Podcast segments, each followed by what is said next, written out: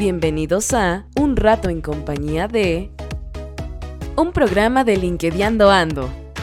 Platicamos con expertos de temas de interés que te aseguramos te van a servir.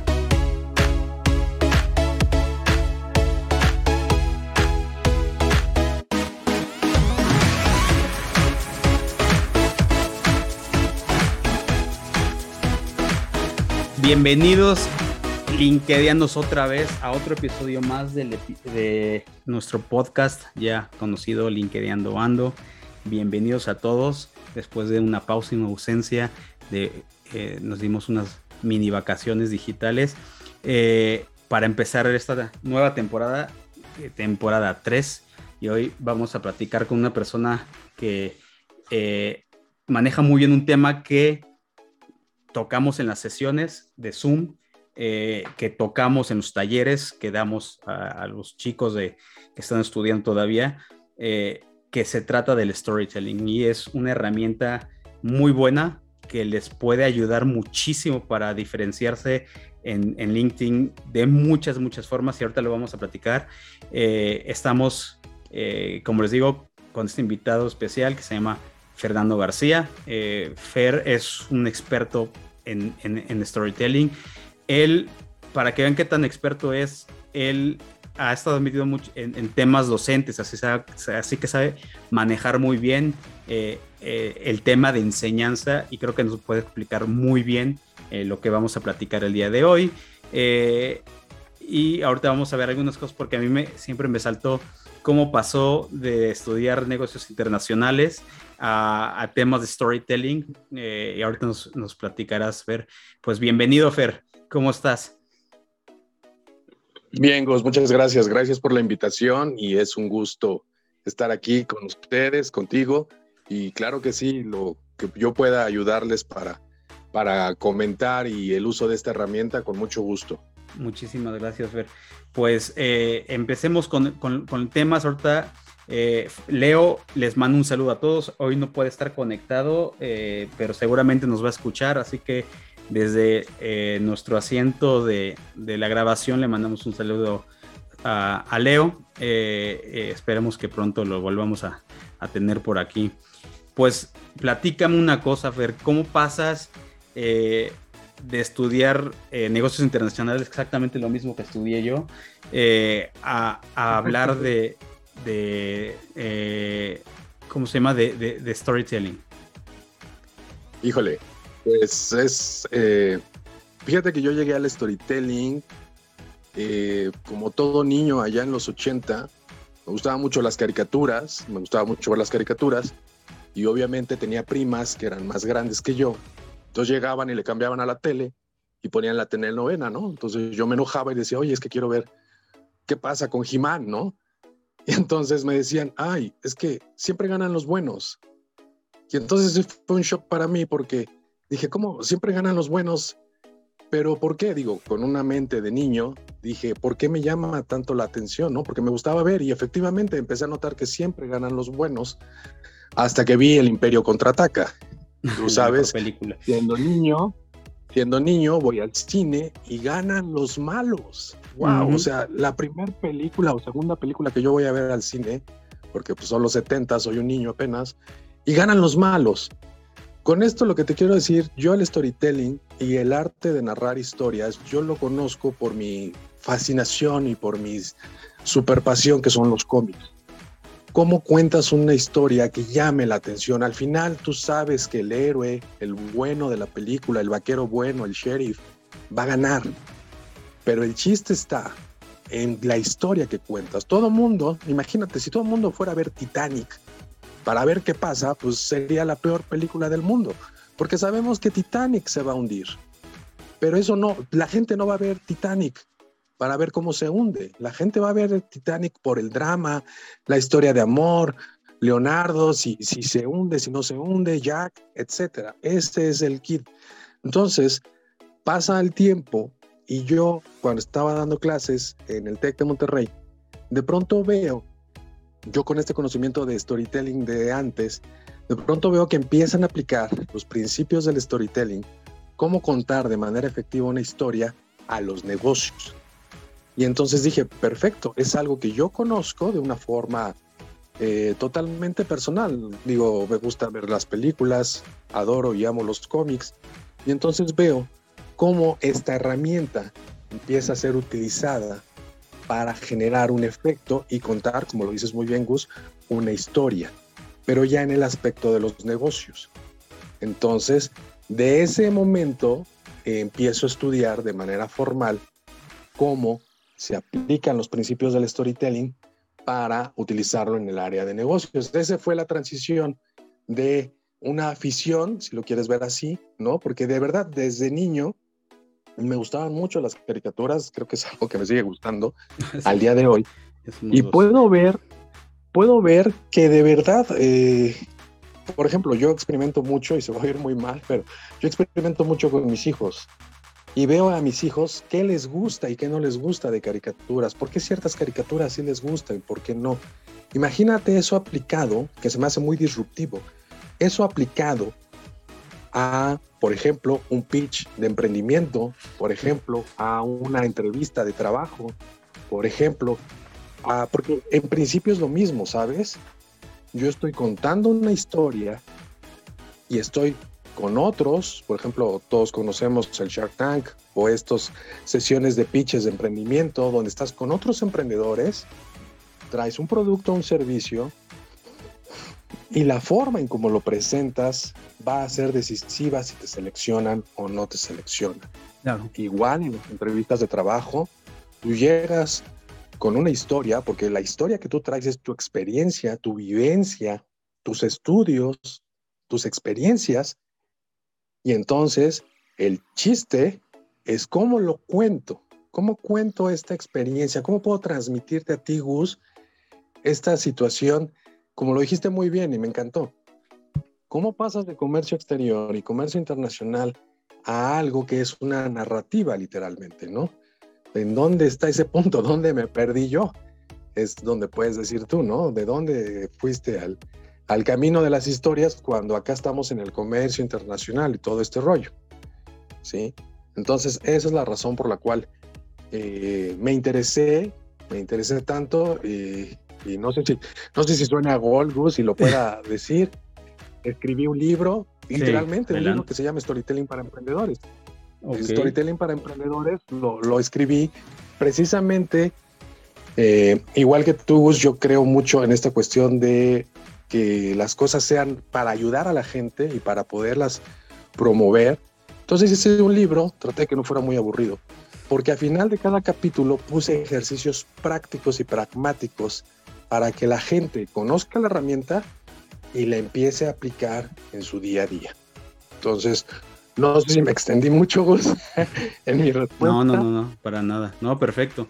No, es, importante porque eh, muchas, muchas veces pensamos, pero ¿por qué eh, si tú tienes una educación técnica completamente por...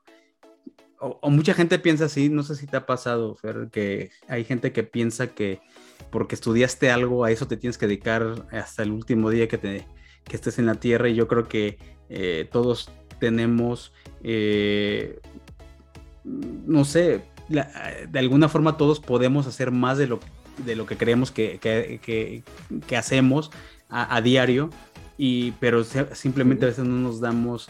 Eh, o nos vamos con, con, paradigmas de la vida de que tú tienes que hacer esto y así, así, así, o simplemente no, no, no, te conoces muy bien como para decir, ah, puedo hacer más cosas, ¿no? Entonces, siempre que me encuentro un perfil como el tuyo que nos vas a platicar de un tema que no tiene absolutamente nada que ver con lo que estudiaste y, eh, en algunas cosas pues, de lo que he visto que diste clases también que tienen que ver con, con el rollo nuestro, eh, pues a mí sí me, me, siempre me llama la atención cómo pasas de, de A a B y, este, y caminas por B y caminas por A sin ningún problema, ¿no? Mucha gente eso a veces este, no, no, lo entiende y a mí, me encanta mucho eso, ¿no?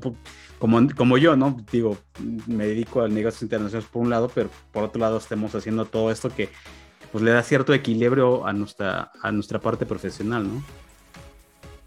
Sí, además e, es una forma, es una forma de vida, yo creo, Gus, porque lo que tú dices es, es, yo creo totalmente en eso. Yo creo que somos seres integrales y, y, no nos podemos limitar a, bueno, pues yo estudié química, por ejemplo, yo estudié negocios internacionales, pero puede ser que tú, Gus, en la tarde te gusta pintar acuarela, ¿no? O te gusta armar rompecabezas, o te gusta la química, ¿no? Siembras ahí ciertas plantas en tu jardín, la botánica, etcétera. ¿no? Al final, al final es este, hay que aclarar que esas, que esas flores son totalmente legales, ¿no? Pero a lo que voy específicamente es que uno, uno, uno es integral, uno como ser humano es integral. Yo creo que ya pasamos desde hace mucho tiempo esta cuestión de que si eres una profesión solamente te puedes dedicar a esto. Además, en estos tiempos posmodernos en los que vivimos, y, seguramente tú, tú lo has visto más en esta cuestión, mucha gente salimos con una licenciatura, con una preparación, con una maestría, y la vida te va llevando, la posmodernidad va avanzando tan rápido y estas herramientas digitales como la que estamos usando ahorita para transmitir este mensaje por medio de podcast, Hace unos años no lo hubiéramos podido hacer. Es correcto. Y hace unos años la gente te hubiera dicho, ¿sabes qué? No puedes hacer un podcast que, que antes sería un programa de radio, por ejemplo, porque no eres comunicólogo, no eres guionista, no eres locutor, ¿no? Yo, no, yo no presumo de ser locutor, pero sí me siento capacitado como con esta invitación que me hiciste tan amablemente de hablar un rato de lo que conozco, ¿no? Imagínate cuántos, cuántas oportunidades podrías dejar si de pronto me dices tú, oye Fer, ven a hablar, no, es que, ¿qué crees? No soy locutor y no conozco nada de radio y, yo estudié eh, comercio internacional y entonces la gente pues ya, ya no estamos en el momento y yo creo que también, para irlo aterrizando a, a lo que buscamos, yo creo que también los empleadores al día de hoy y las empresas, aunque van más lento, ¿sí? sí están cambiando y están buscando esta situación de que tú seas ese algo único, que seas, en tu caso, un, un licenciado, una persona experta en negocios internacionales, pero falta, falta ese sazón. ¿Qué, qué más me puedes ofrecer tú, Gus, para que yo te contrate? ¿no? Porque yo sí creo que las empresas, al menos las empresas vanguardistas y grandes, ya empiezan a buscar, no sé si se han fijado, pues ahorita las empresas parece, ¿no? Que, que nos piden muchísimas cosas pero eso responde también a una necesidad que se han dado cuenta de que las personas pues traemos muchas, muchas habilidades y mucho conocimiento y mucha experiencia que puede enriquecer, ¿no? Enriquecer esta cuestión. Imagínate yo, como bien lo dices, yo siendo docente, dando clases, eh, me encuentro con esta cuestión del storytelling y lo empiezo a aplicar a mis clases. ¿Para qué? Pues para que las clases sean no solamente más amenas, sino para que mi mensaje o lo que yo quiero que aprendan, pues sea de manera más efectiva y pues sea más memorable, que es uno de los objetivos que tiene el storytelling. Así es. Y eso, bueno, eh, expliquémosle a la gente, eh, quienes no, no, no entienden todavía muy bien cómo, qué es, explícales qué es el storytelling, cómo funciona, por qué es tan importante. Mira, te la voy a cambiar, Gus, y te la voy a cambiar a qué no es el storytelling. El storytelling, en primer lugar, no es una fórmula mágica, ¿sí? Porque mucha gente, y lo hemos platicado tú y yo, de que hay mucha gente ahí en internet, no vamos a decir nombres ni nada, pero eh, que lo vende como la última solución, ¿no? Que, que, le quieres vender hielos a los esquimales, como decíamos en los 80, sí. Eh, el storytelling es la solución, ¿no? No vendes nada, usa storytelling, no, el storytelling no es una fórmula mágica, en primer lugar. En segundo lugar, no es para todos. Ahorita voy a explicar por qué. Sí. No es para todos. Te tienes que sentir cómodo usando el storytelling. ¿Qué significa sentirte cómodo? Sentirte vulnerable. La verdad es que el storytelling, ahorita lo explico con mucho gusto, ni es una fórmula mágica, no es para todo mundo y definitivamente no es algo que se pueda usar y se aprenda en tres horas y, lo empieces a utilizar.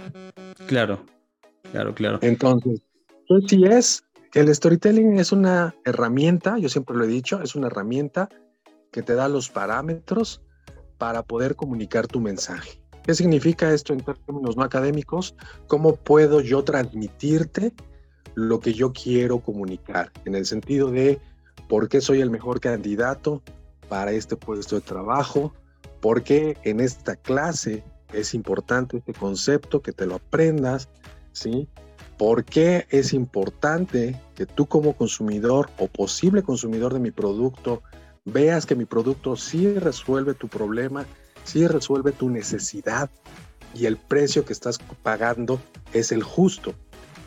Ahora, el storytelling parte de la verdad, ¿no? Porque mucha gente lo ofrece como si fuera una fórmula mágica, pero el storytelling parte de dos cuestiones muy importantes, que es la verdad y ser auténtico, es decir, nada de engaños, nada de exageraciones, nada de mentiras. Vivimos un momento posmoderno que me encanta, que cualquier persona literalmente ¿sí? puede checar los reviews o las opiniones de cualquier producto o servicio y te vas a encontrar con una cantidad extraordinaria de páginas de internet como apestan.com, como no compren aquí, tuve mala experiencia. Todo eso, Gus, todo eso son historias. Sí todo eso son historias y son historias que te dicen sí, sí compra aquí o no, no compres aquí. Y entonces la manera efectiva de utilizar el storytelling es diciendo la verdad. Podré tener la mejor mercadotecnia para mi hamburguesa que estoy ofreciendo. Podré decir que el artista del momento viene y come mis hamburguesas, pero al momento en que tú, Gus, comes la hamburguesa y sabe a detergente, y vas a internet y dicen, ¿saben qué? Las hamburguesas del Fer apestan, saben horrible. No hay storytelling que valga la pena para defender eso. Entonces, uno de los principios es la verdad.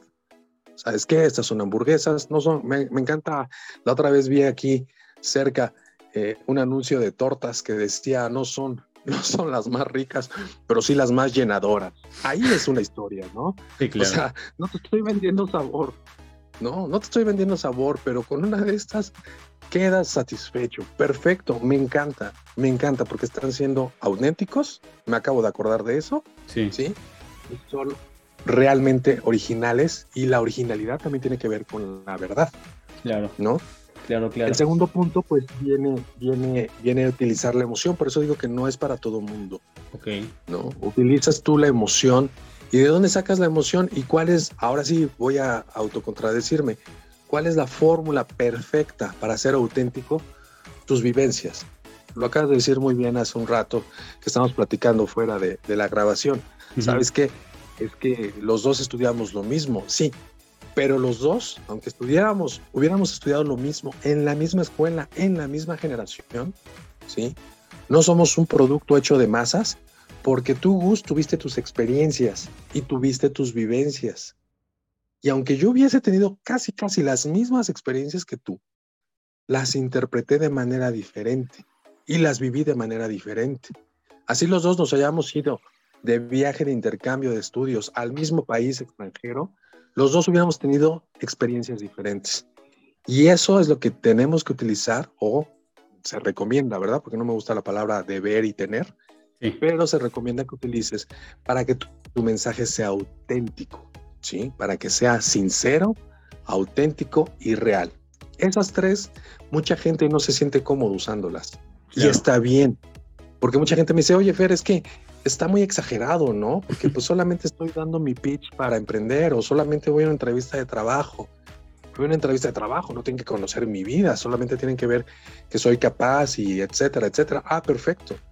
Entonces tu discurso, tu plática, tu forma de acercarte va a ser más técnica y está bien, porque eres una persona quizá muy privada, que no le gusta andar expresándose eh, de manera emocional con todos, pero puedes utilizar estos parámetros para que ese mensaje de yo soy bueno en mi trabajo, me gusta hacer esto y creo que soy el mejor candidato, llegue de manera efectiva a la persona que te esté escuchando.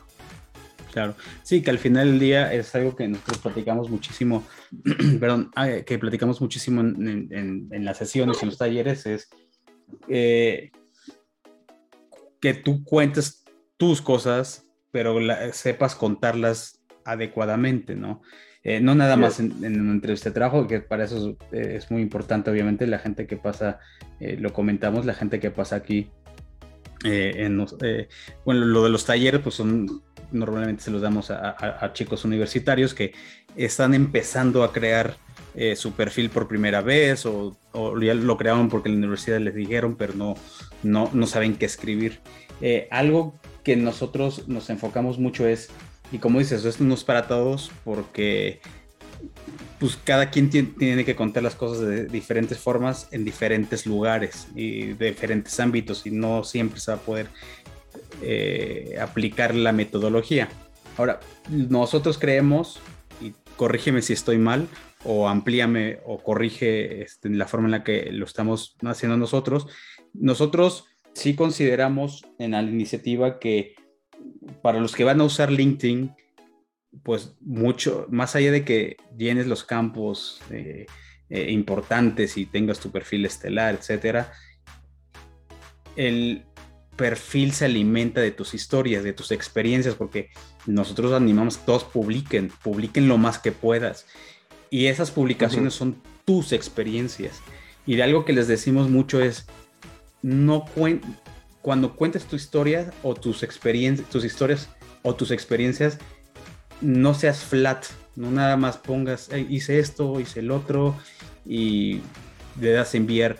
Cuenta la historia, agarra historias eh, creo que por ahí tú también en, una de tus eh, publicaciones lo escribiste creo, y nosotros eh, decimos prácticamente lo mismo que es, todos tenemos historias que contar, todos. a veces pensamos que no, y alguna vez alguien nos, en una sesión nos dijo, es que no sé qué contar, creo que no tengo nada que contar. Un alumno, ya me acordé, fue un alumno el que nos, es que no tengo nada que contar, y nosotros le dijimos, y fue en un taller, no fue en una sesión, es que sí tienes cosas que contar. O sea, tal vez no tienes las mismas cosas que contar que nosotros, que tenemos 20 años de experiencia, pero tienes muchas cosas que contar porque estás viviendo cosas en la universidad y estás participando en, eventos en la universidad. Entonces sí tienes algo que contar. Ahora, hay que contarlo de la forma adecuada. Y, para donde voy, Fer, es usando LinkedIn, ahorita nos pasamos un poquito por la idea donde tú estabas, de cómo se usan en las entrevistas que ya lo comentaste y cómo se usa para otras cosas. Eh, ¿Cómo tú qué le dirías a alguien que va a empezar a escribir publicaciones o que va a sentarse a escribir algo en, en LinkedIn? ¿En qué debería de empezarse a enfocar? ¿Por qué quitarse ese mito de eh, no tengo historias, no tengo nada que contar. Es, yo creo que es un defecto que traemos muchos, este, porque no nos hemos autoanalizado. Pero tú qué les dirías, cómo, lo deberían de hacer o, qué estrategia tú dirías, haz esto. Mira, me voy, me voy a la segunda parte y aterrizo en LinkedIn. A la persona o a las personas que nos dicen, eh, no tengo nada que contar, ¿no? Claro que tienes algo que contar, tú importas, eres importante, y es una cuestión, lo acabas de expresar muy bien, que es una expresión, eh, es una situación, perdón, en la cual pienso que mi historia no es tan importante como tu historia o como la historia de los demás, porque al final yo lo vivo diario, ¿sabes? Y es común y normal, entonces no tengo nada que contar. Yo somos, somos, somos una especie, literalmente somos una especie que hemos construido alrededor de las historias, ¿no? Y la verdad somos una especie que construimos alrededor de las historias porque las historias nos enseñan, las historias nos aprendemos, desde que nos reuníamos alrededor de la fuego, ¿no? Y entonces estaba el chamán y nos decía, o el jefe de la tribu y nos decía, tigre malo. Como lo acabas de decir muy bien, ah, pues está súper flat tu historia. Y fíjate que es una historia de valor porque es de vida y muerte literalmente. Pero entonces viene el narrador y le dice, no, fíjate, yo salí a buscar comida y de pronto uno de mis hijos o mis crías estaban ahí, se acercó el león o el tigre o el animal depredador de tu preferencia, ¿sí? Y quiso comerlo y entonces yo escapé y miren, perdí un brazo. Ah, claro.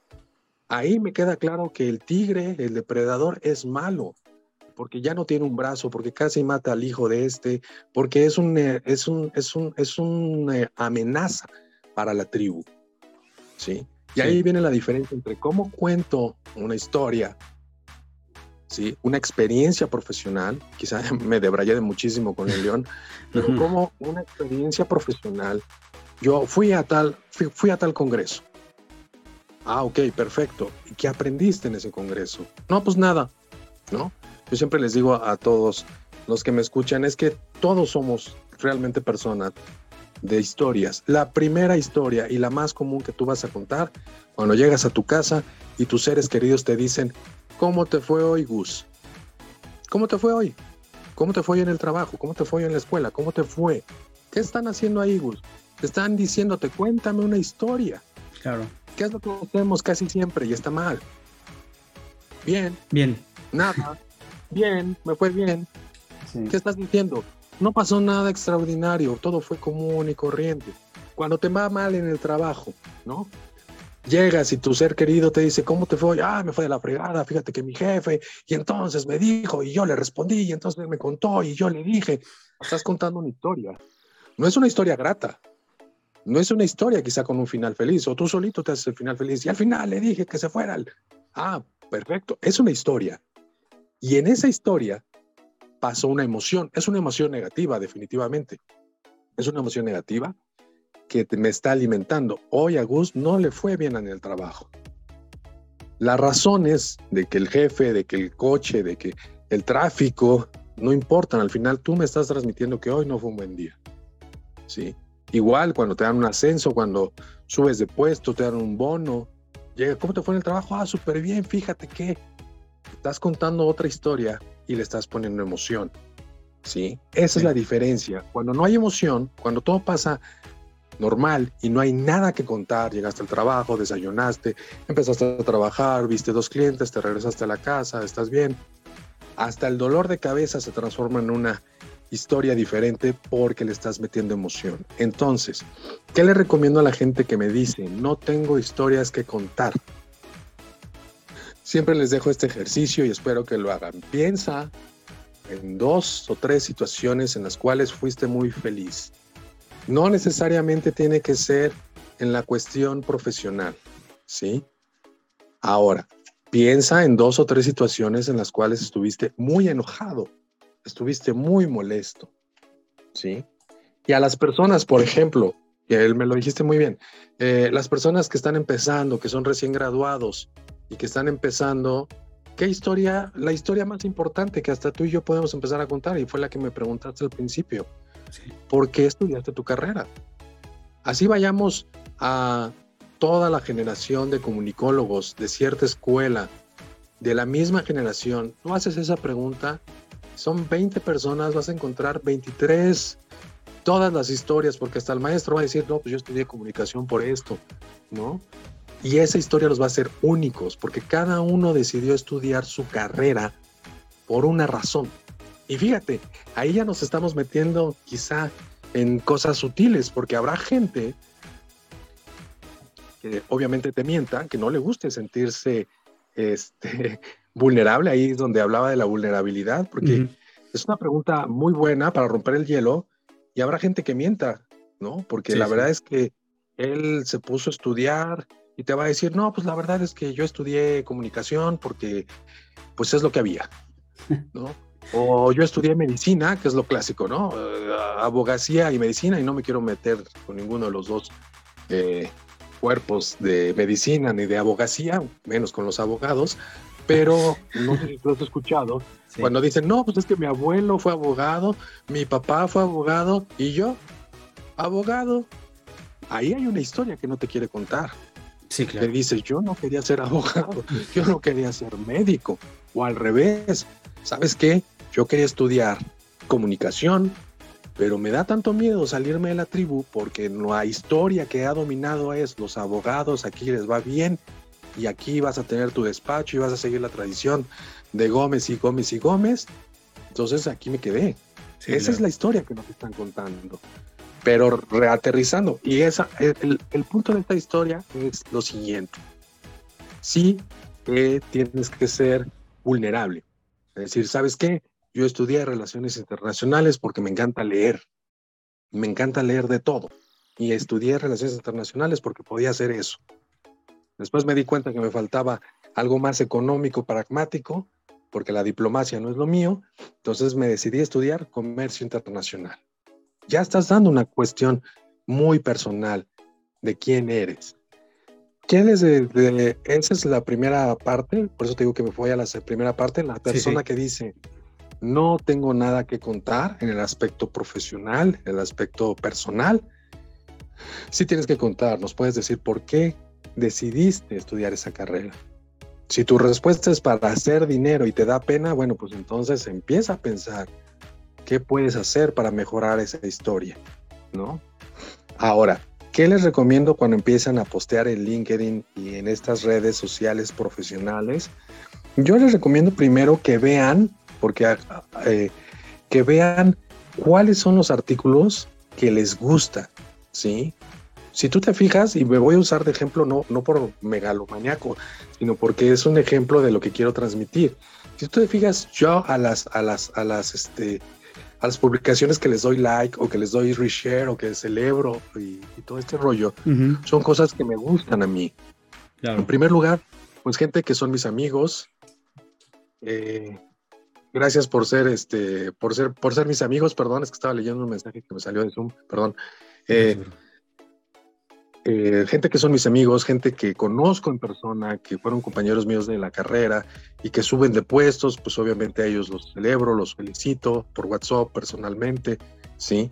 Pero también hay artículos que me llaman la atención, artículos de innovación, artículos de, de didáctica, artículos de cómics, artículos de cosas profesionales que a mí me llaman la atención. Entonces es el tipo de historias que a mí me gustan y son el tipo de historias que yo comparto. Claro. Comparto a nivel profesional, obviamente, porque ese es, yo creo, y eso tú lo sabes mejor que yo, Gus, eh, la gente confunde mucho Facebook y las redes sociales en general. Cada uno tiene su mercado y su nicho. y en este caso, LinkedIn, pues es una red social profesional. ¿Qué les recomiendo cuando empiecen a postear? Que les recomiendo, como tú dijiste bien, sus actividades, sus logros, ¿sí? Y artículos que a ellos les llamen la atención artículos que consideren importantes e interesantes para lo que ellos desarrollan, ¿no? Yo tengo compañeros que son profesores y se ve claramente que también es algo de gusto, ¿sabes? Porque publican cuestiones como el design thinking, como Lego, varios videos de información, TED Talks, cosas que a ellos les llaman la atención, cosas que compartirías con alguien en un ámbito profesional. ¿Sí?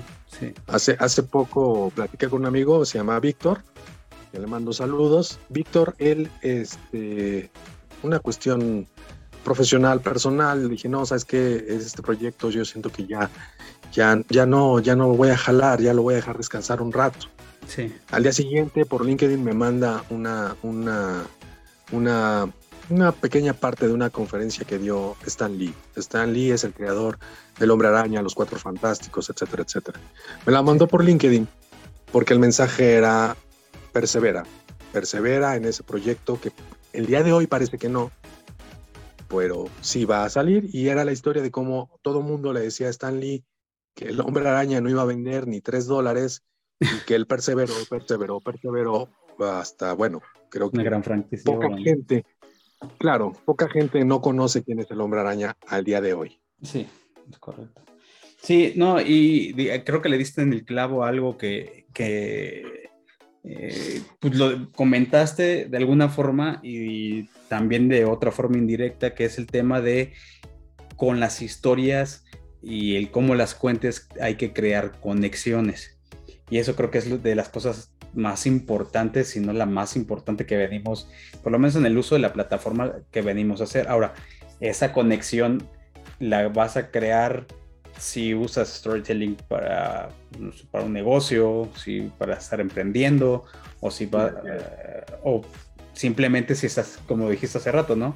Si estás en una entrevista de trabajo, ¿cómo vas a crear esa conexión. Y yo creo que, no sé, Fer, si tú te has dado cuenta con la gente, no sé, igual tú, tú me dirás, ¿en dónde es que la gente como que se pierde un poquito más en el momento de tratar, eh, igual y tratar de hacer un poquito storytelling, porque si bien eh, no es una herramienta que todo mundo utiliza, cada vez se ha hecho más... Eh, se ha hecho más conocida. Entonces, pero tú bien dijiste, no es algo que se aprende en 5 o 10, 20 minutos, ¿no? O sea, es algo que además tienes que entrenar. No es nada más de, ok, mañana tengo una entrevista y ahorita me meto a, a leer storytelling por las siguientes tres horas y ya lo manejo. Entonces, ¿tú dónde crees que la gente, o, no sé si lo has visto, dónde la gente por, eh, probablemente comete más errores el momento de querer eh, querer usar el storytelling, se embola, se van, empiezan a, platicar y se van por otro lado, este, no lo manejan bien, no lo tienen bien preparado, ¿qué es lo que sucede o, qué, o dónde ves más errores eh, al momento de usarla? Eh, yo lo digo que es una estrategia, ¿no? Sí, mira, voy a empezar con la empresa y después me voy a la parte profesional. Como empresa, de pronto dice, no, pues cuenta una historia, ¿no? Como lo acabas de decir muy bien. Mañana tengo una presentación y me piden que cuente una historia. ¿Qué es lo primero que pienso? No tengo historias. ¿De dónde saco la historia? Porque además es la historia de la empresa, no es la historia de Fernando García. ¿Qué voy a hacer? Y el primer error terrible, el primer error terrible es decir que es una historia cuando no es una historia. Y se presenta este Fernando García y empieza a leer la misión, visión, eh, objetivos, pésimo. No hay historia. Estás contando y estás diciendo la misión y la visión de la empresa. Es correcto. La historia siempre es personal. La verdad es que la historia siempre es personal. Aunque yo tenga que hacer una presentación de la empresa en la que estoy trabajando, ¿sí? La aterrizo en mis vivencias y en mis experiencias, ¿no? Mm, yo, por ejemplo, yo llegué al TEC a los 14 años. Desde los 14 años mi vida está ligada al TEC de Monterrey por mis estudios, mi experiencia laboral, mi experiencia profesional, ¿no?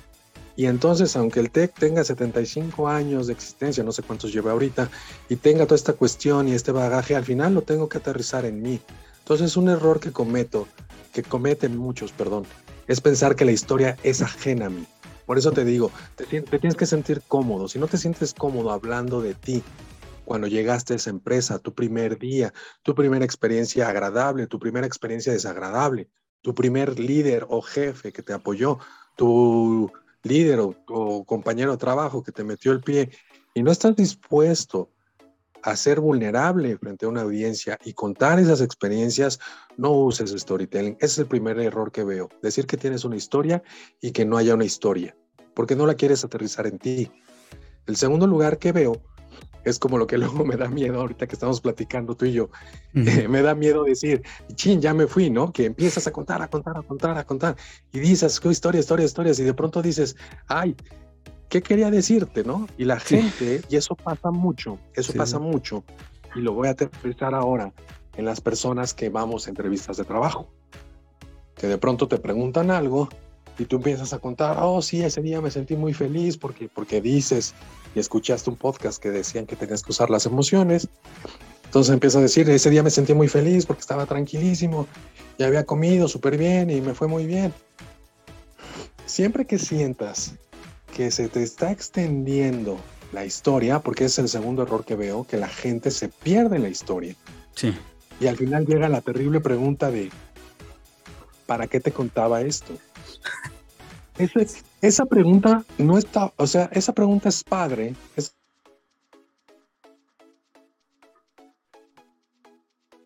Salimos por una cerveza, tú y yo, y estamos platicando, y de pronto te, digo, oye, Gusi, ¿para qué te conté todo esto? Y tú, ah, pues quién sabe, no hay bronca, estamos platicando, estamos pasándola bien. Pero cuando estamos hablando el hilo, ¿no? ajá, exacto. Pero cuando estamos hablando de una entrevista, de una presentación profesional, ese es un gran error. Cuando la gente se da cuenta que te fuiste por tu historia, porque pensabas que lo importante era contar una historia, ¿sí? Y ya te perdiste en la historia. Acuérdense, para usar el storytelling, forzosamente tiene que tener un objetivo. Y para no perder el objetivo, siempre pregúntate esto. ¿Para qué te estoy contando esto? Si sientes que te estás perdiendo, y yo creo que tú lo notaste hace rato, porque es la frase que yo utilizo, una frase para aterrizar. Decir, lo que quiero decir con esto es este punto. ¿Sí? No todo tiene que ser historia. Y si sientes que te estás perdiendo, un consejo para evitar ese error es decir esta frase. Lo que quiero decirte es esto. Okay. Porque ese es el segundo error, cuando la gente se empieza a ir, a ir, a ir, a ir. Y el tercero que lo recomiendo muchísimo es la práctica. La gente no practica. La gente dice, ah, sí, ya, ya lo tengo, ya lo tengo y lo voy a contar y ahorita lo digo, ¿no? Y me va a salir natural, ¿no? Sí, sí, me va a salir natural. Yo no necesito, yo no necesito practicar, yo no necesito practicar. Y mira que te lo digo yo, que he sido profesor por 19 años. Sí. Yo también era igual, ¿eh? Yo, yo me gustaba sentir la adrenalina, la, improvisación y sentir todo este gozo de estar frente al grupo. Pero es cierto, a pesar de que a mí me gusta estar así, mis mejores clases son las que practicaba. ¿Sí? Y practicarlo, practicarlo con gente que te escuche, practicarlo con gente y decir, porque tú piensas, clásico, ¿no? No sé si te ha pasado. Le dices al ponente, tiene cinco minutos. Ah, sí, sí, claro, ahorita lo domino. Vas en el minuto seis y el minuto siete y el señor no se calla. Y tienes que hacerle señas de que ya no tienes que parar, porque no practica. En cambio, hay gente muy profesional que te recomiendo que hagas eso siempre, practica. Y el ejemplo que tengo claro siempre es un chiste. Cuéntame un chiste. El chiste tienes que saber el timing, el tiempo, y si cuentas mal un chiste, vas a contar mal una historia, porque al final eso es el chiste. El chiste es una historia que su objetivo tiene hacerte reír. Claro. Tú conoces igual yo. Conocemos gente que, que siempre le dices, ay, por favor, cuéntale tu historia de cuando el perro te mordió y te quedaste afuera de tu casa sin llaves. Hay gente que cuenta las historias de una manera tan agradable que seguramente tú ya estás pensando en alguien que le dices, ay, por favor, cuéntale la historia de cuando nació tu primer hijo. Porque si la cuento yo sale muy mal. Y hay gente que el mejor chiste lo arruina. Ay, no, perdón. Se me olvidó decirte que el que estaba hablando era un pato. Ay, no, perdón. Se me olvidó decirte que era un rabino, un padre y un siciliano. Perdón, se me olvidó. No. Entonces, para evitar esos problemas, practica. Practica antes. Y tenemos ahorita muchas herramientas digitales. ¿Cuál es una herramienta que puedes utilizar? Tu celular. Pon la grabadora y practica. Y ahí te vas a dar cuenta que tu mente, cinco minutos, realmente son dos minutos en la realidad. Pero eso no pasa, casi siempre es, eh, tú practicas y tienes que llenar un tiempo y es, y es menos del tiempo que, practicas. Y cuando te escuchas, vas a darte cuenta que hablas muy rápido, que estás así eh, como yo ahorita, eh, hablando y respirando y que no te das tiempo. Entonces mi respuesta es práctica. Práctica, práctica, práctica la práctica más dura.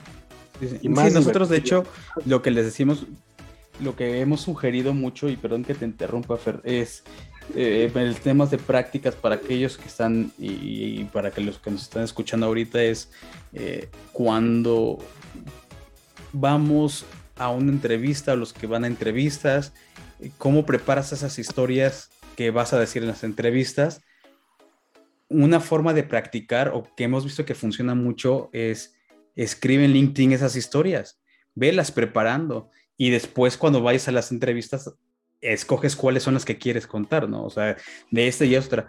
Y aquí, y eh, tal vez hay gente que nos está preguntando, sí, pero eso lo entiendo, pero ¿qué distingue una historia normal o qué distingue una historia, la que sea, de una historia contada con storytelling. Porque seguramente alguien se podría estar ahorita preguntando, ¿no? Tú, tú, tú en tu experiencia, en, lo que tú sabes y en el tema que manejas, es cuál, más, bien dinos, cuál es, cómo distingues, qué, hace la diferencia entre una cosa y otra. Sí, e, e, es, es, es, buena pregunta. La diferencia es el eh, que en la, una historia para usarla en storytelling tiene un objetivo. Esa sería la diferencia. Sí. Porque como te decía hace rato, tú y yo nos podemos juntar en un bar, platicar, platicar, platicar, y no hay un objetivo, ¿no? No llegamos a tomarnos un café y te digo, ok, Eh, el objetivo de esta plática, Gus, va a ser conocernos mejor. Entonces, el primer tópico va a ser hablar de nuestra familia. Segundo tópico, hablar de nuestras últimas experiencias profesionales. Tercer tópico, nuestros amigos comunes y sus manías y sus cosas. Qué plática tan aburrida. Pero sí estaría más cerca del storytelling. ¿Por qué? Porque como te dije hace rato, un ejemplo muy clásico que yo utilizo mucho es el chiste, ¿no? Y ahí vas a encontrarte en los mismos eh, dogmas, como decías muy bien, dogmas mentales de no, es que yo no soy gracioso. O lo que me decías tú aplicado a lo que estamos platicando, no, es que yo no tengo historias. Entonces, una diferencia es que el storytelling tiene que ser con un objetivo. Te voy a dar un ejemplo. Yo te puedo decir, soy una persona, eh, y perdón que lo ponga yo en, o bueno, una persona puede decir que es muy constante, ¿no? y pone en su currículum que es constante, constante y tenaz, ¿sí? Entonces yo le recomendaría a esa persona que en vez de poner constante y tenaz, buscara una historia o una situación en la que se notó que él fue constante y tenaz. No necesariamente tiene que ser una historia de éxito porque a veces puede ser constante y tenaz en un negocio que no funcionó, en un, en un puesto que no lograste, en, una, en un objetivo que no lograste.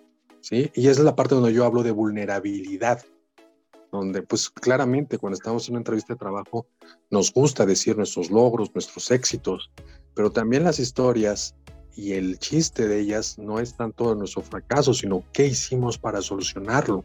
Entonces esta persona puede decir, ¿sabes qué?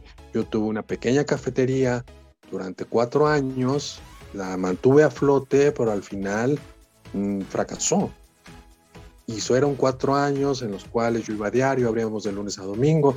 Y entonces ahí me estás contando y me estás diciendo, es una persona constante y tenaz, que literalmente dejó de hacer su pequeño negocio porque ya no podía más. ¿sí?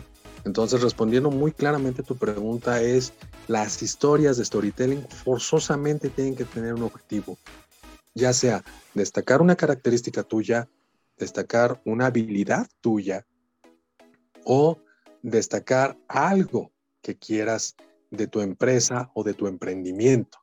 Claro. ¿Para qué sirve esto? ¿No? Porque a través de eso, y creo que lo platicamos un poquito fuera de micrófono, sí. es eh, conectar, ¿no? Yo no te puedo vender, ¿sí? Si antes tú y yo no conectamos. Y si no conectamos, necesitamos algo que nos conecte, ¿sí? Oye, Gus, ¿qué tal? Mucho gusto. Yo estudié lo mismo que tú. Ah, perfecto. O sea, hay algo de conexión. O como lo, como lo platicamos hace rato. Oye, tú hablas de storytelling, a nosotros nos interesa. Perfecto. Vamos a sentarnos. Debe haber una conexión.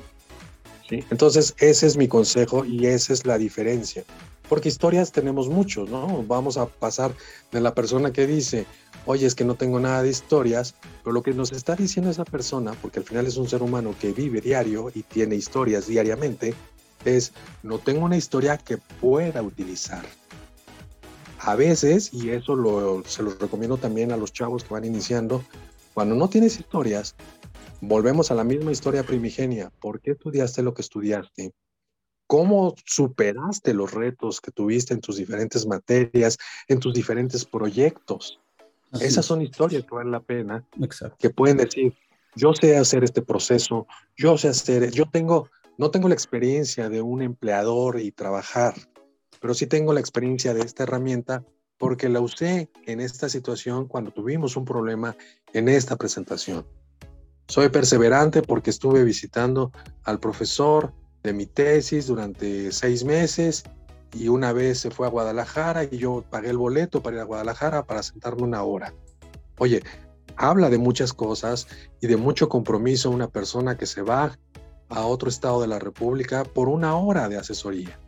¿Sí? Digo, estoy exagerando porque al día de hoy se mete a Zoom y se mete a algo y le hubieras dicho, pues utiliza las herramientas digitales, ¿no? Claro. Pero es, es, broma, o sea, esa es la forma.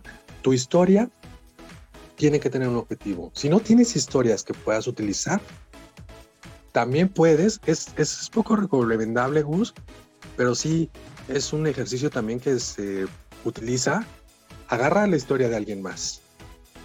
Y no me refiero a Steve Jobs, no me refiero a, a, este de Virgin, que se me acaba de ir el nombre porque me quería ver muy acá, ¿no? Mark Ruffalo, Tim Ferris, no, no, no me refiero a eso. Me refiero a decir, ¿sabes qué? Este, eh, este cuate que es amigo mío y vecino tenía su pequeña cafetería y yo vi, lo que yo aprendí fue esto, ¿no? No lo recomiendo mucho, pero al final lo aterrizas en ti, las sensaciones. Claro, si te gusta irte por el glamour, puedes agarrar historias de Steve Jobs, puedes agarrar historias de gente muy famosa y reconocida, pero al final lo aterrizas en ti. Sí. Yo pienso, yo siento, yo creo, ¿no? Porque acuérdate que el principio básico es que tenga una utilidad, tiene un objetivo. Así como el chiste tiene como objetivo hacerte reír, ¿sí? Y el hacerte reír, bueno, no quiero irme para allá, pero el hacerte reír también tiene una función, romper el hielo, romper la tensión, este, empezar una comunicación, ¿sí? Crear vínculo. Hacer reír por reír. Crear un vínculo, exacto. Estamos en esto los dos juntos y hago un chiste y te ríes y dices, ah, sí es cierto, ¿sí? Entonces, esa comunicación se da a través de este vínculo y este vínculo se da con un objetivo. El objetivo claramente es este que, te decía, perdón, que te interrumpa, esto de la entrevista, ¿no? Yo quiero decir que soy constante, yo quiero decir que soy eh, responsable, yo quiero decir que soy capaz. Entonces agarro esas tres y busco una historia en mi experiencia y es más rico que decir soy capaz, lo que tú decías, ¿no? De manera flat, soy capaz, soy responsable y sé usar esta maquinaria. Ah, ok, a decir, fíjate que la usé durante 15 meses, yo era el encargado, la vez que falló yo la reparé, etcétera. Claro, y obviamente, de hecho, mucho de lo que estás hablando es, y creo que todo, bueno, quiero creer que muchas personas, ahora que está muy de moda el tema de los stand-ups, es básicamente la herramienta que se usa para crear stand-ups, ¿no? O sea, cómo crear esas historias de tal forma que fluyan de forma natural y que que conecten con la audiencia, ¿no? Y que, bueno, que al final tienen sus remates que son los chistes y, y que, pero que, que te vaya captando, ¿no? Creo que por ahí más o menos es, es así que si hay alguien de la audiencia que le guste el, el, el stand-up, que seguramente lo hay, pues eso es lo que se usa en, el stand-up, la mecánica del uso del storytelling. Ahora, eh, quiero creer que la estructura digámoslo de, de, esa forma, del storytelling es cómo creas esa narrativa, como lo dije ahorita, de, una forma que te va llevando, como tú dices, a ese objetivo, ¿no? Y cómo no salirte, eh, eh, pues del, valga la redundancia, de la misma narrativa, cómo no salirte de esa, de esa línea que estás construyendo en, la historia, ¿no? Por eso es bien importante lo que dices, el tema de...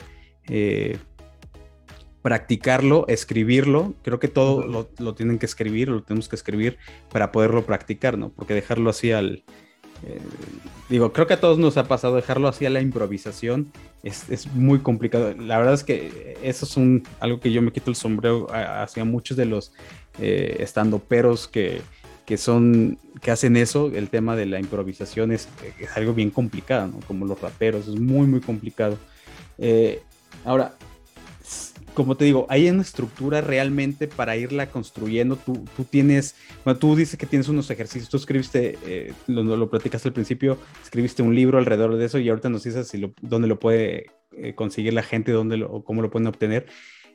Hay una estructura, tú, tú tienes eh, alguna sugerencia para crear una estructura, digo, tú, tú de, lo, de las cosas que has publicado manejas cómo usarlo en, eh, obviamente, pues ya lo, ya lo dijimos en una, eh, en una entrevista de trabajo, pero también cómo usarlo en proyectos, cómo usarlo eh, con equipos de trabajo, en empresas. ¿Hay una estructura para cada uno o tú lo ves así como cada uno tiene que llevar su estructura independientemente de para qué sea el objetivo o hay una estructura general de cómo lo tienes que ir construyendo? No, no, hay, hay una hay una estructura para cada uno. De hecho, en los, los cursos que he tomado y en los estudios que he hecho, nos viene el principio básico que te decía de la honestidad, la verdad, ¿sí? Todos esos son los generales. Y el último que podría decir general es el objetivo. pero cada objetivo es diferente. Entonces, sí hay estructuras que existen para vender, para vender, y ahí se divide en dos, para vender proyectos o vender productos y servicios ya existentes, para venderte a ti, que se oye muy feo, pero es la cuestión de la entrevista de trabajo, para vender eh, proyectos, para vender... Eh, el storytelling se va diversificando y se va especializando. Hay gente que literalmente utiliza, por ejemplo, el storytelling únicamente para pichar negocios, por ejemplo. Entonces se especializa y se hiperespecializa en esa rama. Y hay gente que lo utiliza, por ejemplo, se utiliza mucho en la cuestión médica, ¿no? Porque los médicos, por ejemplo, que no me quería meter en ese gremio, pero los médicos literalmente trabajan con historias. Digo, se me van a venir encima con escalpelo y todo este rollo, pero obviamente trabajan con, con sustancias, con el cuerpo, pero al principio, ¿qué es lo que te dice el doctor? Cuénteme qué tiene. ¿Qué te está diciendo? Cuéntame la historia, ¿no? Y ahí es la mejor, ahí es donde nos diferenciamos, desde el que me duele la panza, me duele la cabeza, hasta la señora que dice, eh, fíjese doctor que ayer que comí unas quesadillas tenía un poco de color verde, pero entonces me la comí y me lo bajé con una coca y me dolió la cabeza, pero me eché una aspirina. Está contando una historia y el doctor tiene que ver, ¿no? Tiene que ver y tiene que trabajar con esa historia.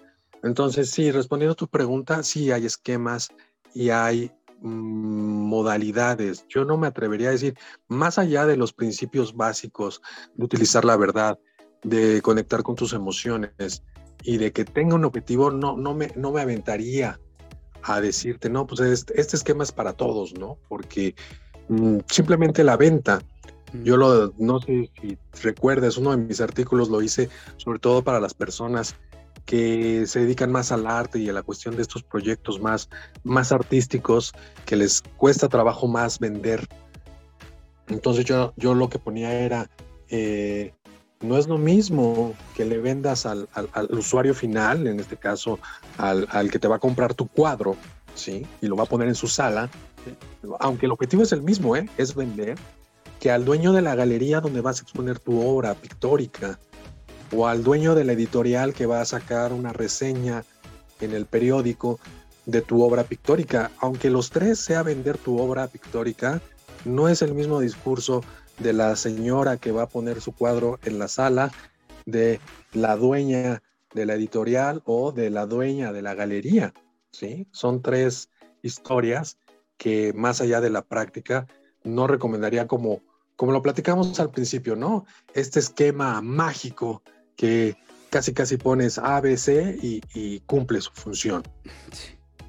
Sí, sí, es, es, es, algo, básicamente lo que lo, estás eh, resumiendo en cómo lo tienes que usar, eh, la historia la tienes que usar de, de, manera distinta en, en, en, circunstancias distintas, ¿no? Eh, y creo que es lo mismo para la gente que está buscando chamba que no es lo mismo contar una historia para un puesto que contarlo para otro, aunque tú seas tú el mismo al que están entrevistando que sea la misma persona, ¿no? Ni tampoco se la vas a ir a contar la historia al de recursos humanos, al, primer filtro, como se lo vas a ir a contar a tu a un gerente o a tu jefe, ¿no? Quiero creer que también aplicaría de la misma forma, ¿no? Sí, sí definitivamente, porque eh, tú sabes que son dos, dos mercados diferentes. El, reclutador, que es el que filtra, lo dijiste perfecto, filtra y selecciona, ¿no? A que cumplas las partes, eh, pues yo sé que tiene que ver más, más allá de lo que voy a decir, pero para cuestión de brevedad, él ve las cuestiones eh, técnicas, vamos a decirlo de alguna manera, cumples este perfil, tienes esta licenciatura, tienes esta experiencia, has tenido experiencia en esto, en esto, y te pasa o no te pasa, ¿no? Entonces, aunque tú vayas al es el mismo puesto en la misma empresa, no va a ser la misma historia y no porque lo engañes o lo exageres, como lo dije desde el principio, simplemente es que le vas a comunicar a esa persona que efectivamente tú tienes los estudios, tienes la experiencia y tienes los conocimientos para llenar esa, esa, esa vacante. Ya cuando hablas con el que puede ser tu jefe directo, ahí sí ya le dices, tengo experiencia en esto, tú sabes cómo este proceso se maneja así y así, yo tengo experiencia en este proceso, en esta forma de trabajar. Trabajo bien en equipo porque entiendo que este proceso necesita al área de contabilidad, al área de merca, yo tengo estas, todas las cuestiones que ya el jefe directo, y estamos hablando de la misma persona y el mismo, y el mismo puesto, y la misma empresa, pero pues vas adaptando el mensaje de manera diferente. Porque acuérdate que el objetivo es que seas, eh, que, que, tu información se comunique de manera eficiente y que te recuerde, que te recuerden, que después digan, ah, eh, entre estos dos no me acuerdo. Eso es lo peor que nos puede pasar cuando estamos compitiendo por un trabajo, ¿no? Fíjate que los dos son muy parecidos. Los dos tienen la misma experiencia, los dos tienen los mismos estudios. Pero me acuerdo que este cuate me dijo, pues, eso me pasa seguido, gracias a Dios. Me acuerdo que este cuate me dijo que, que era súper fanático de los cómics. O sea, de los dos, lo único que lo diferencia es que era súper fanático de los cómics y por eso aprendió este proceso que nos puede ayudar. Sí, es lo que se le llama el, efecto diferenciador, ¿no? Exacto. Eso también es lo que busca el storytelling, porque vas a encontrarte con gente que tenga casi la misma o quizá más experiencia que tú, pero no lo comunicaron de manera eficiente para que dijeran, ah, me acuerdo que Gus me contó esto, esto, vamos a hablarle del primero. Claro. Sí, yo, lo que le recomendaría, no sé, igual, por supuesto que tú lo vas a, tú lo vas a recomendar es eh, la gente que esté interesada en, en ese tema es acérquense, así como con Fer, a, a, ver estos temas para que lo puedan aprender de una mejor forma, ¿no? al final del día, eh, no es, no es nosotros le, llamamos que es una herramienta estratégica, pero no nada más es una herramienta estratégica para cumplir, eh, en el caso ¿no?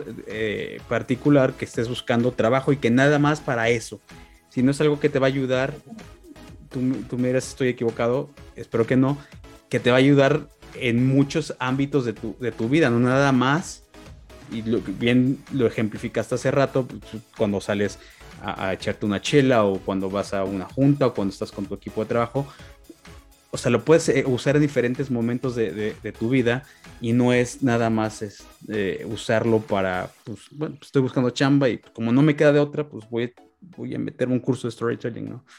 Eh, y para ir aterrizando un poquito, que ya se nos está acabando eh, desafortunadamente el, tema, el tiempo, porque es un tema bastante bueno, eh, para ir resumiendo, Fer, ¿qué le dirías tú entonces a la gente? Y tal vez agarrando un poquito de lo que dije antes, ¿qué le sugieres a ellos? ¿Cómo sugieres que se acercan al tema de storytelling? Eh, cuál sería la, mejor forma de ir acercándose a esta, como digo, herramienta estratégica para que la empiecen, eh, para que, para empezar, para que no la vean como algo, como que, ah, X, ¿no? Pero para que vean que eso es importante. ¿Tú cómo les, eh, les acercarías la importancia y cómo empezar a usarla y con quién acercarse, obviamente, contigo y, y pues también de tu libro, ¿no? Para que también este, se acerquen con él, ¿no?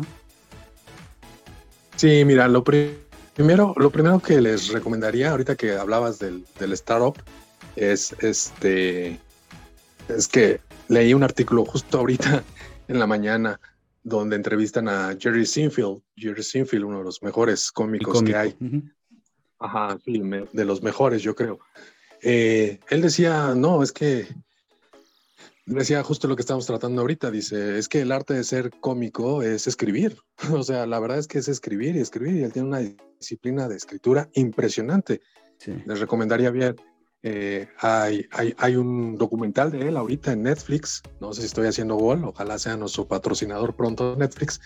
Pero eh, hay un muy buen documental de Jerry Before Sinfield. O sea, ah, todo, todo el trabajo que él hace, ¿no? De escribir, escribir, escribir de 400 bromas que escribe, utiliza 20, ¿no? O sea, es impresionante. ¿Qué les recomiendo para empezar a acercarse? Precisamente eso, encontrarse con estas historias del día a día, ¿no? Y escribirlas. Hoy en la mañana salí, se me hizo tarde porque no alcancé a desayunar. Y a esas cuáles eh, les causa emoción, cuáles les causa eh, una emoción positiva o negativa, ¿eh? porque tienes que usar estas emociones. Y me acuerdo mucho, me parece que es Mark Twain que dice, en mi cabeza la novela es perfecta, pero al momento en que la pongo en el papel es totalmente imperfecta y terrible. Todas nuestras ideas son preciosas y maravillosas en nuestra cabeza. Todas las ideas de negocio que tenemos son maravillosas y preciosas y decimos, ah, sí, voy a decir este chiste y se van a reír. Escríbanlo. ¿Cómo se pueden acercar? Busquen esas historias en su día a día, las historias que más emoción les causen.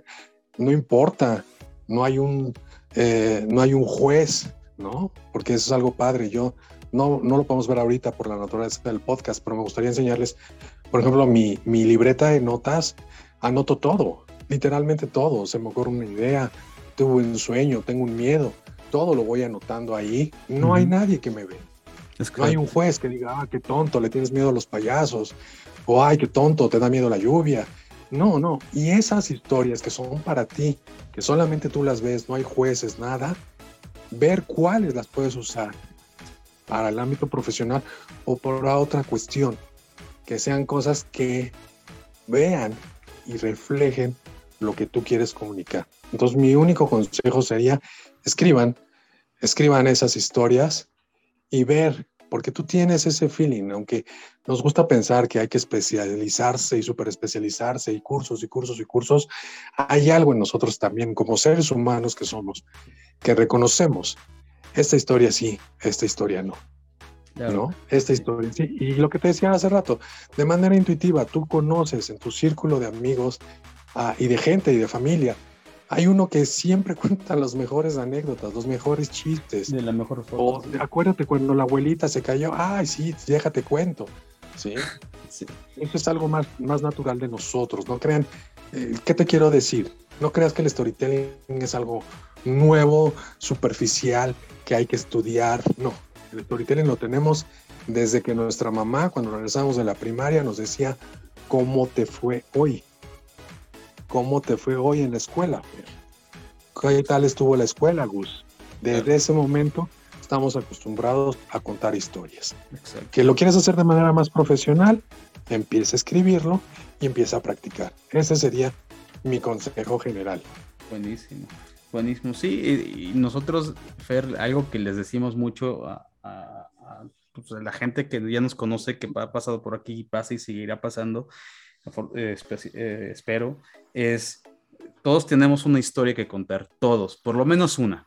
Ya si no tienes 50, por lo menos tenemos una historia, una historia que contar. Ahora, cada quien le llega, porque siempre nos preguntan, es que no sé qué contar, ni cómo, ni de dónde sacar eh, información. Bueno, tus historias, la información la tienes tú. Tú dijiste hace rato, pues si no, pues agarra de, de, otro lado, pero normalmente, pues todos tenemos nuestra, eh, una historia, ¿no?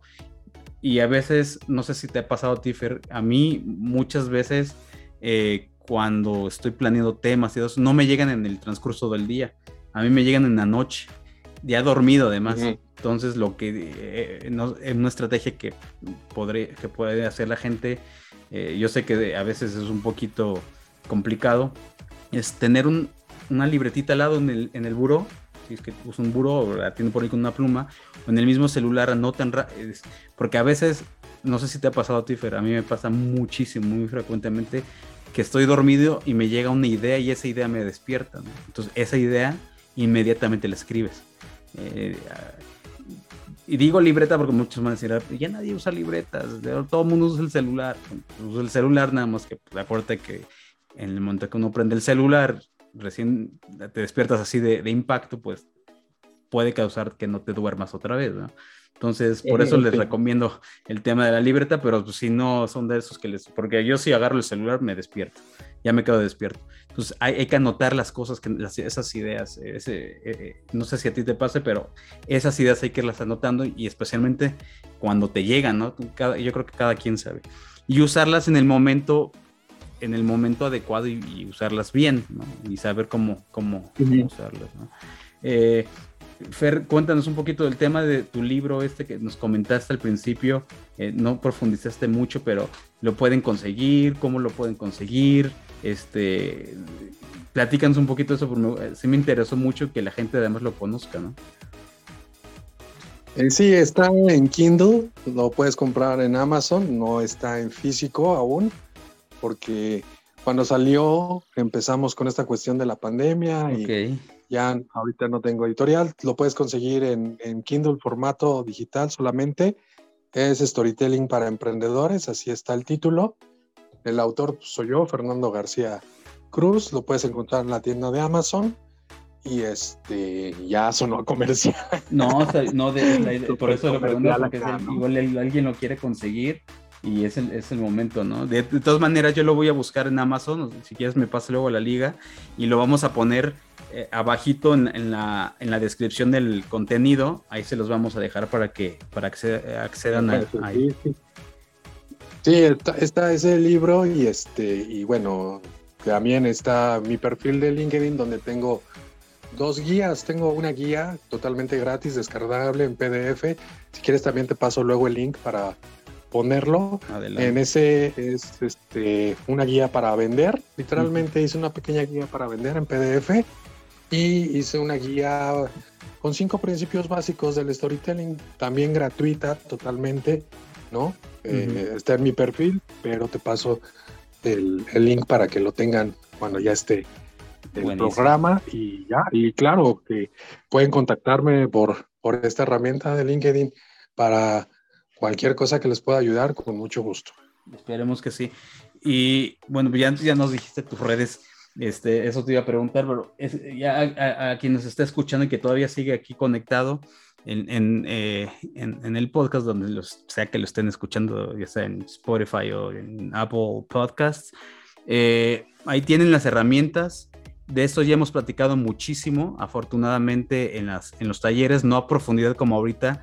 Eh, ya, aquí ya tienen una nueva, eh, una nueva voz que no habían escuchado antes y aquí les deja herramientas que él escribió y que pueden usar para empezar a, meterse y sacarse un poquito de la cabeza el cómo, cómo hacer este tema de eh, cómo involucrarse en este tema del storytelling para que empiecen a, especialmente porque pues, lo que te decía hace rato, la gente, eh, mucho lo orientamos en cómo, cómo escribir tu perfil de LinkedIn con storytelling, eh, que se vea distinto, que se distinga del resto de los, de los demás perfiles y que no sea un perfil flat, ¿no? Como pues, la mayoría o muchos de los perfiles y, pues especialmente para los que están buscando chamba, pues que lo usen de manera estratégica para que llamen la atención desde su perfil de, LinkedIn, muy súper importante, o, por lo menos nosotros creemos que es importante y por lo menos a muchos les ha funcionado eh, hacerlo de esa forma. Eh, buenísimo, Fer. Oye, pues no nos queda nada, otra cosa más que darte las gracias por, por acercarte y aceptar la, la conversación. Espero que sea una de, de, muchas otras. Igual en otros nos aceptas platicar ya tal vez algo más particular. Eh, eh, contar algunas historias que, veas que pudieran, pudieran conectar con, la audiencia. Y, pues nada, de parte de Leo y parte de la iniciativa y mía obviamente, te damos muchas, eh, te damos las gracias, perdón, por, por estar conectado y aquí compartir todo tu conocimiento. No, muchas gracias a ustedes, Gus, gracias que no está Leo, pero gracias, gracias a ti por la invitación y claro que sí, seguimos conectados y estamos aquí. Perfecto. Pues nada, chicos, chicas, eh, muchas gracias por conectarse. Los que estén escuchando el podcast, eh, les damos otra vez la bienvenida a la temporada 3. Eh, vamos a traer temas bastante interesantes en, esta que algunos no hemos, no hemos tocado. Nos vamos a ir a concretos. Traemos alguna sorpresa por ahí de ya temas más especializados en algunas, ya más en temas profesionales de algunos sectores. Eh, espero que Fer se nos unan en alguna de esas porque vamos a tratar de hacer algo distinto. Así que, eh, pues, gracias por volverse a conectar a todos los que se conectaron.